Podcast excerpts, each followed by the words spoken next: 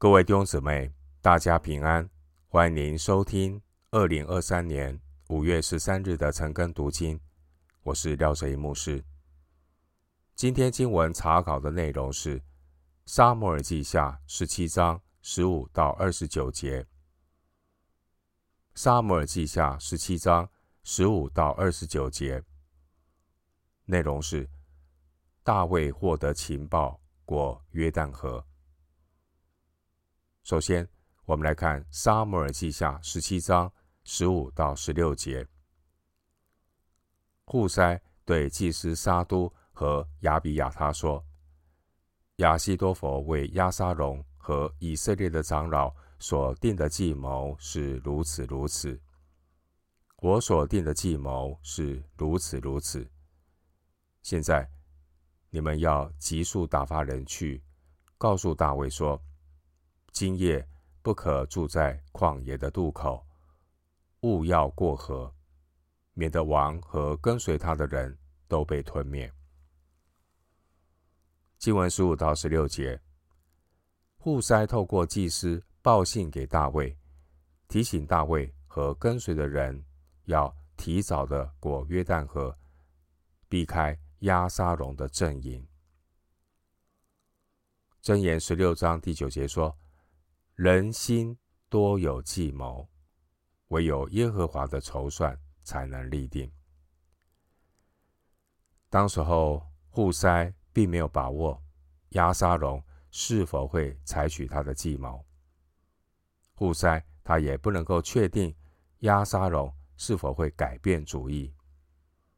因此，户筛将两个计谋都告诉了大卫，请大卫当夜。勿要过河，十六节，弟兄姐妹，由此看来，并不是户塞高明的计谋拯救了大卫，而是神自己定义破坏亚西多佛的良谋，十四节，神拯救大卫脱离了撒旦的手。正如诗篇六十四篇第二节，大卫所做的祷告：“求你把我隐藏，使我脱离作恶之人的暗谋和作孽之人的扰乱。”诗篇六十四篇第二节。回到今天的经文，《撒母耳记下》十七章十七到二十节。那时，约拿单和亚希玛斯。在隐罗杰那里等候，不敢进城，恐怕被人看见。有一个使女出来，将这话告诉他们，他们就去报信给大卫王。然而有一个童子看见他们，就去告诉亚沙龙。他们急忙跑到巴户林某人的家里，那人院中有一口井，他们就下到井里。那家的妇人用盖盖上井口，又在上头铺上碎麦，是就没有泄漏。押沙龙的仆人来到那家，问妇人说：“亚希玛斯和约拿单在哪里？”妇人说：“他们过了河了。”仆人找他们找不着，就回耶路撒冷去了。经文十七到二十节。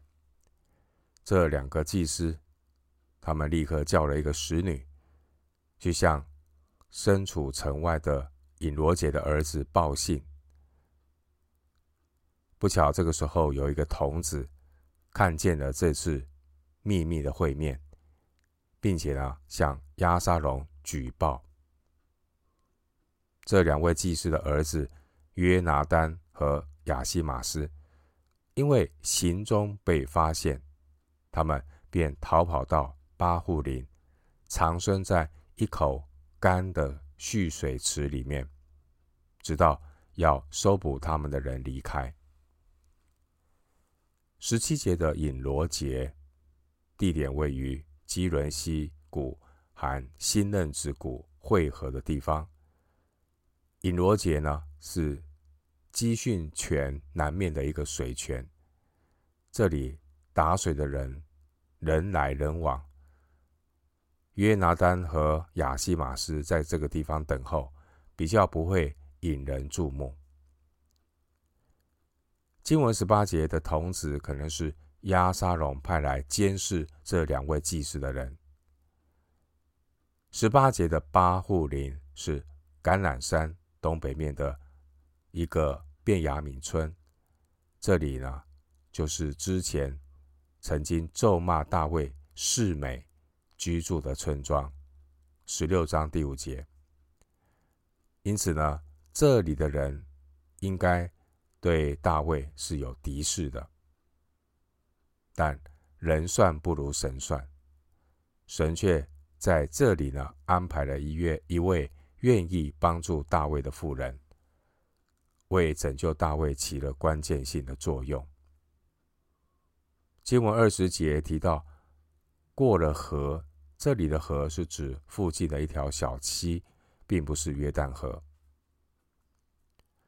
回到今天的经文，《撒母耳记下》十七章二十一到二十三节，他们走后。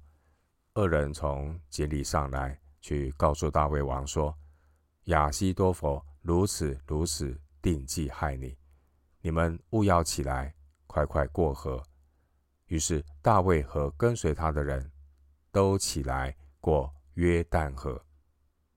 到了天亮，无一人不过约旦河的。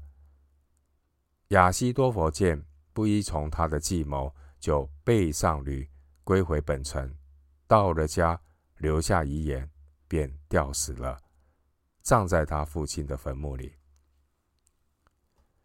经文二十一到二十三节，亚沙龙派来逮捕、收捕通风报信的人离开之后呢，这两个人就去告诉大卫关于户筛的计划。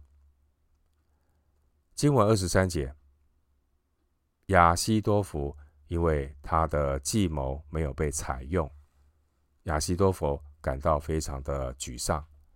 或许他心里觉得大卫早晚会得到胜利，于是亚希多佛回到了家，留下了遗言，便吊死了。这位亚希多佛死的方式，就如同新约出卖耶稣的加略人犹大。当大卫在旷野耐心等候耶和华的时候，大卫与神有更亲密的关系。大卫灵里重新的得着更新。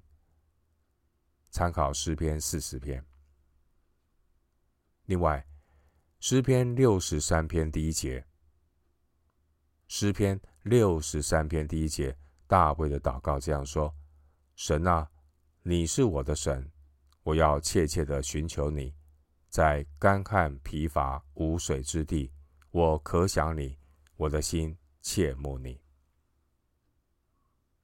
经文二十一节提到这两个人，约拿单和亚希马斯，他们带着重要的情报，赶到大卫的阵营。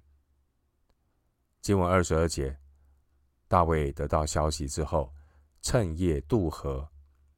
虽然当时候环境非常的不利，但是大卫知道神没有离弃他。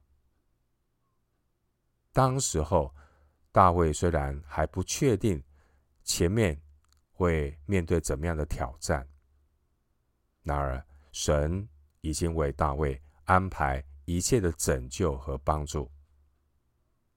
所以诗篇第三篇五到六节。诗篇第三篇五到六节，大卫他这样的说：“我躺下睡觉，我醒着，耶和华都保佑我。虽有成万的百姓来周围攻击我，我也不怕。”另外，我们看到亚西多佛出的计谋很极端，他的反应也很极端。亚西多佛是一个。很聪明的谋士，无奈亚沙龙不依从他的计谋。二十三节，亚西多弗可能心里预期到押沙龙必然会失败，而他也知道了自己呢可能不会有好下场。根据犹太史学家约瑟夫在《犹太古史记》里面的记载描述，亚西多弗是畏罪自杀。弟兄姊妹，神应允大卫的祷告。神败坏亚希多佛的计划。撒母耳记下十五章三十一节，十七章十四节。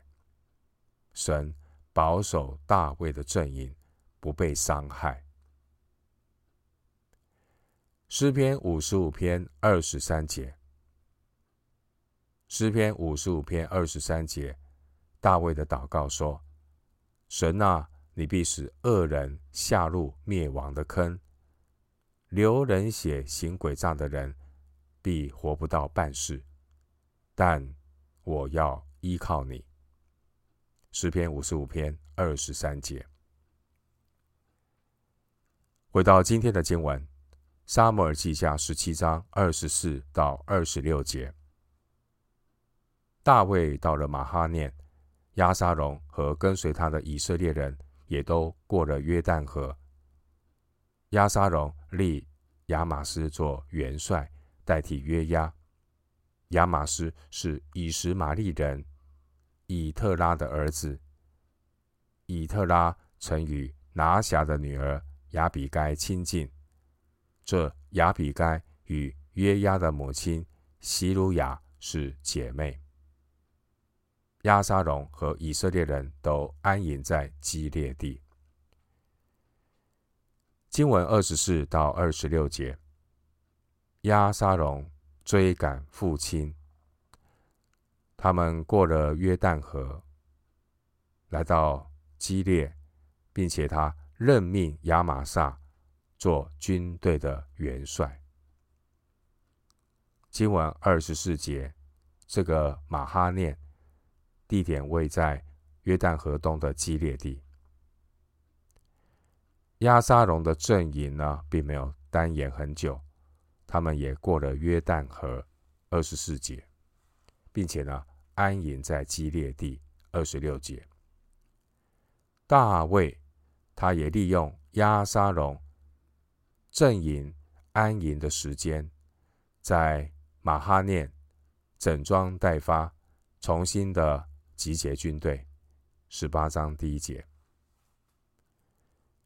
经文二十五节提到押沙龙的元帅亚玛撒，亚玛撒是大卫元帅约押的表兄弟，也是大卫的侄子。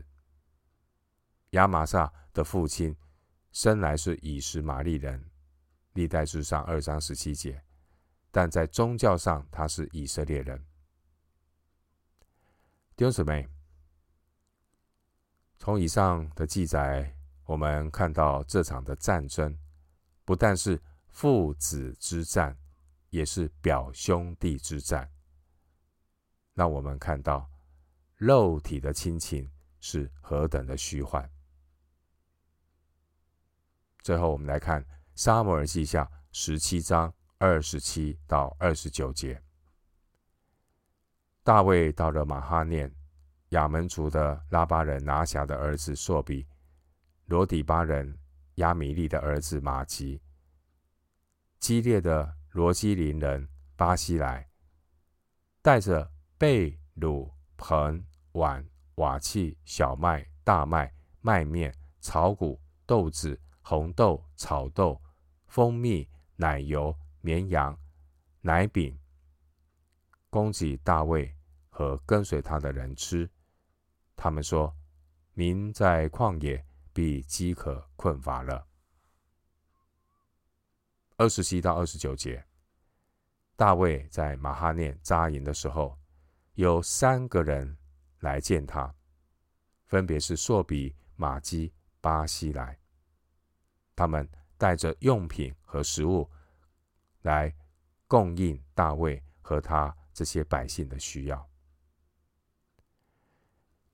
扫罗的儿子。伊斯波设，他曾经啊以马哈念这个地方二十七节呢作为首都，并且呢，我们知道扫罗的儿子伊斯波设过去曾经与大卫对峙七年半，撒母耳记下二章八到九节。但大卫呢，这个是以德报怨，并没有对对付这些地的马哈念的这个地方的百姓。现在呢，我们看到过去大卫以德报怨，现在呢，马哈念成了大卫的避难所。大卫当年种下的是恩慈和接纳，现在收获的也是恩慈和接纳。经文二十七节提到亚门族的拉巴人拿辖的儿子朔比，他可能是亚门王哈嫩的弟弟。十章一节，他是大卫的朋友拿辖的儿子。十章二节，这位朔比呢，被大卫委派去管辖拉巴城。亚门人过去曾经无故的与大卫征战。十章六节，后来大卫呢征服了亚门，十二章二十九到三十一节。但是呢，大卫并没有苛刻的对待他们。现在啊，他们愿意主动的来帮助大卫。今晚二十七节的马吉，他曾经照顾照顾过扫罗的孙子米非波设。九章四节。当时候呢，大卫并没有对付他。现在呢，马吉主动的来帮助大卫。经文二十七节的巴西莱是当地的一位大富户，他已经八十岁了。十九章三十二节，这位财主巴西莱呢，在危难中前来帮助大卫，并不是为了荣华富贵。而是为了帮助神的受膏者。弟兄姊妹，我们看到神对大卫的管教是恩威并重。神是有怜悯、有恩典的神，不轻易发怒，并有丰盛的慈爱和诚实。出埃及记三十四章第六节。同时，我们知道神万不以有罪的为无罪，必追讨他的罪，出埃及记三十四章第七节。神打破，神也缠裹；神击打，神也医治。当年大卫在王宫里做王的时候，圣经并没有记载关于大卫在王宫里的饮食和日用品。然而，今天的经文刚刚读到的。我们看到，当大卫经历人生的苦难，这个苦难的过程呢，包括儿子的忤逆、朋友的背叛、同族的追杀、世美的羞辱。大卫被神管教，似乎到达了非常危急的程度。而今天的经文二十七到二十九节，却让我们看到神有够用的恩典。二十八到二十九节，详细的列出大卫在逃难中收到这个体贴入微的礼物清单。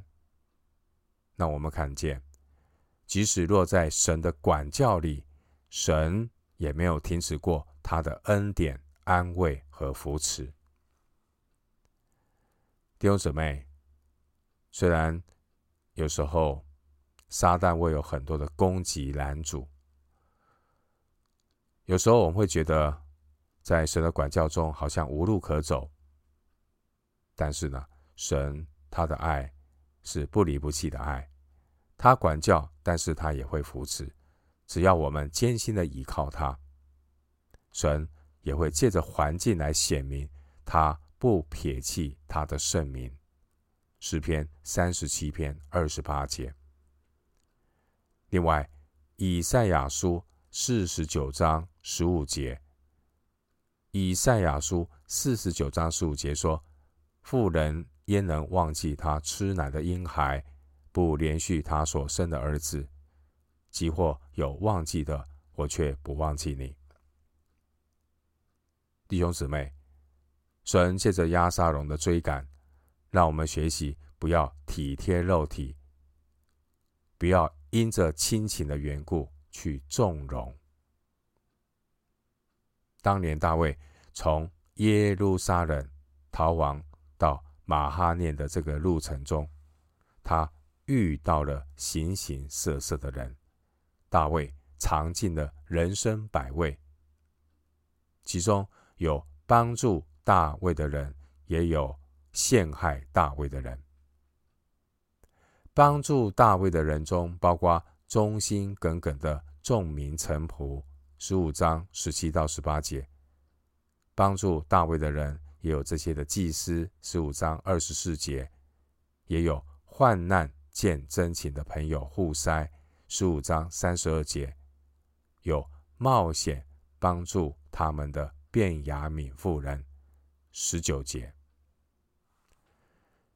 除了以上这些帮助大卫的人，大卫逃亡的过程中，大卫也遭遇到。这些要陷害他的人，这些要陷害大卫的人，包括背后捅刀的所谓的亚西多佛，他原先是他的朋友，结果背叛大卫，背后捅刀。十五章三十一节，陷害大卫的人也包括投机的小人洗巴。十六章一节，也有。自以为义的审判者示美，十六章第五节。当然，也有赶尽杀绝的押沙龙和以色列众长老，第四节。当大卫到了马哈念，当时大卫的儿子押沙龙追赶大卫，连大卫自己的人、自己的亲生儿子都不放过大卫。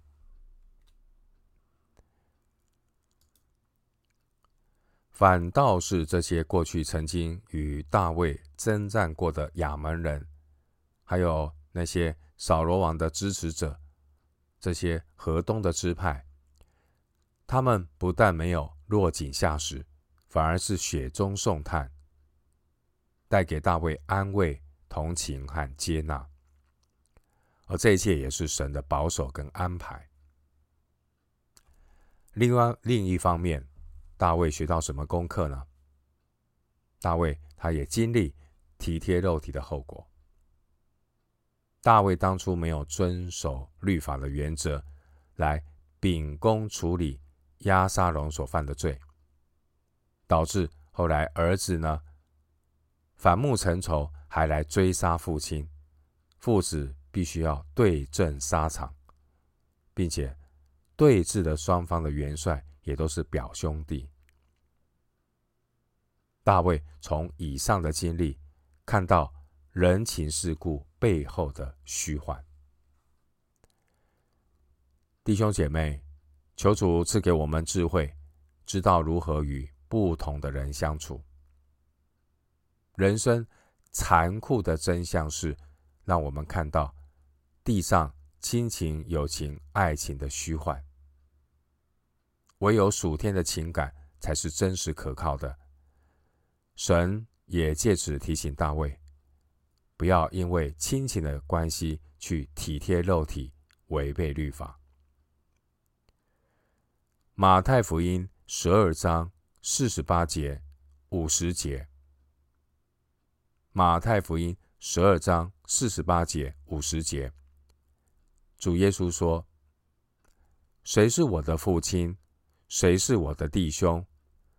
凡遵行我天父旨意的人，就是我的弟兄姐妹和母亲了。凡遵行我天父旨意的人，就是我的弟兄姐妹和母亲了。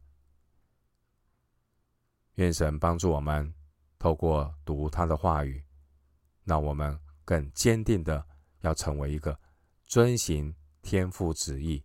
讨神喜悦的一个神的儿女。我们今天经文查考就进行到这里，愿主的恩惠平安与你同在。